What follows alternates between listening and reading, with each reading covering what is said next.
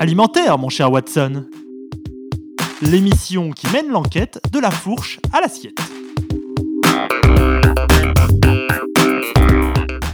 Bonjour à tous, c'est parti pour un nouvel épisode d'Alimentaire, mon cher Watson. Mafé Thieboudia Niassa cette semaine, direction l'Afrique. La cuisine africaine a longtemps été boudée, jugée, voire méprisée. Aujourd'hui, les restaurants afro sont de plus en plus nombreux et pas seulement réservés au quartier de Château-Rouge à Paris.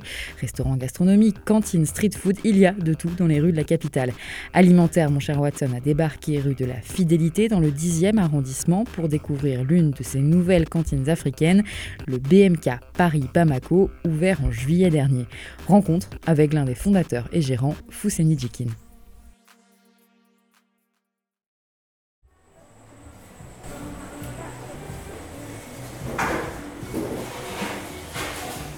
En wax, musique africaine, portrait coloré de Nelson Mandela, masque rituel, bienvenue au BMK Paris Bamako. Foussani Djikin a fondé ce restaurant avec son frère. Tous deux sont passionnés de cuisine depuis toujours, au point d'arrêter leur carrière et leurs études pour créer ce lieu dédié aux plats traditionnels africains. Foussani Djikin. La base de notre carte sont des plats plutôt d'Afrique de l'Ouest, parce qu'on est d'origine malienne. Donc ce qu'on a commencé à faire, c'est des plats maliens et sénégalais, donc le mafé, le yassa, le tieb. Et petit à petit, on essaie d'aller plus loin. Donc euh, dans les plats du moment qu'on a pu proposer, il y a eu des choses euh, du d'Ouganda, un plat d'Ouganda, le matoké.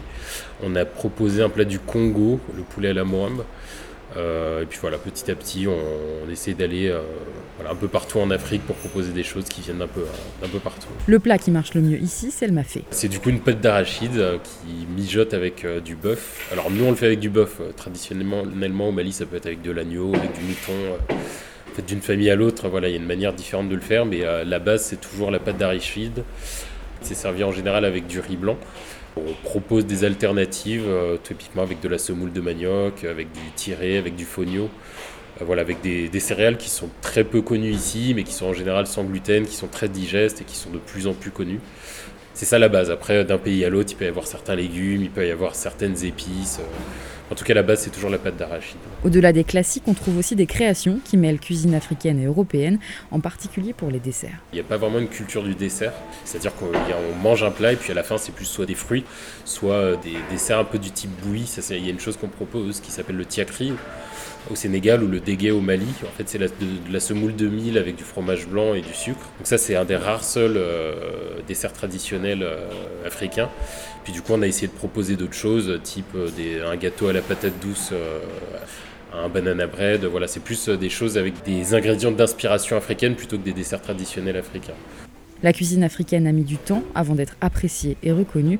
La faute à certains clichés qui persistent parfois encore c'est que la cuisine africaine, ça peut sentir fort, que c'est pas fin, c'est pas subtil. Euh, mais de plus en plus, j'ai l'impression que ça change. Par contre, ce qui reste euh, encore, c'est le fait que la cuisine africaine soit réservée pour la communauté africaine.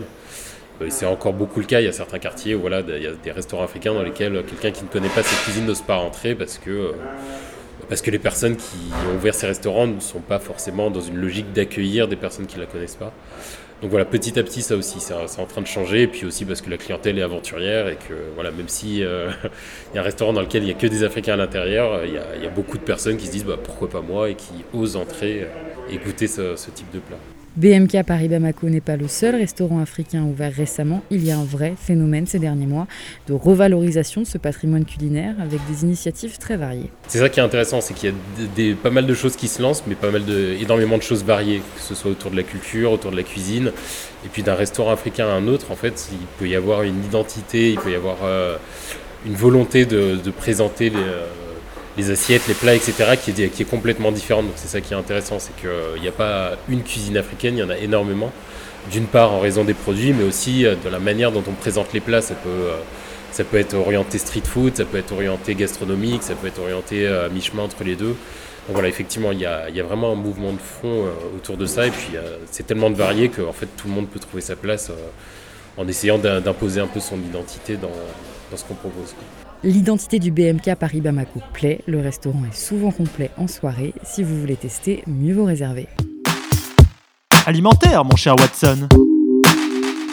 Alimentaire, mon cher Watson, c'est fini pour aujourd'hui. Dans deux semaines, c'est Tiana qui prend le relais.